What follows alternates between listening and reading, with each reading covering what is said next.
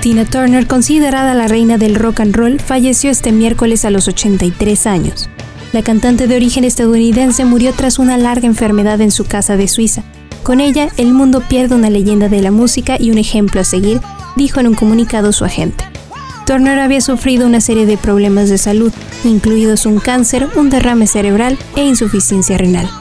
La cantante era famosa por la energía que desprendía sobre el escenario y su voz ronca y poderosa.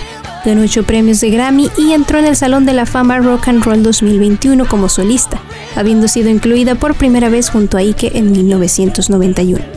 Canciones como Proud Mary y River Deep Mountain High la posicionaron en la década de los 60. Descansa en paz.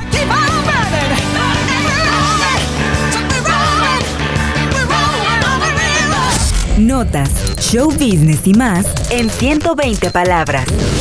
Play News.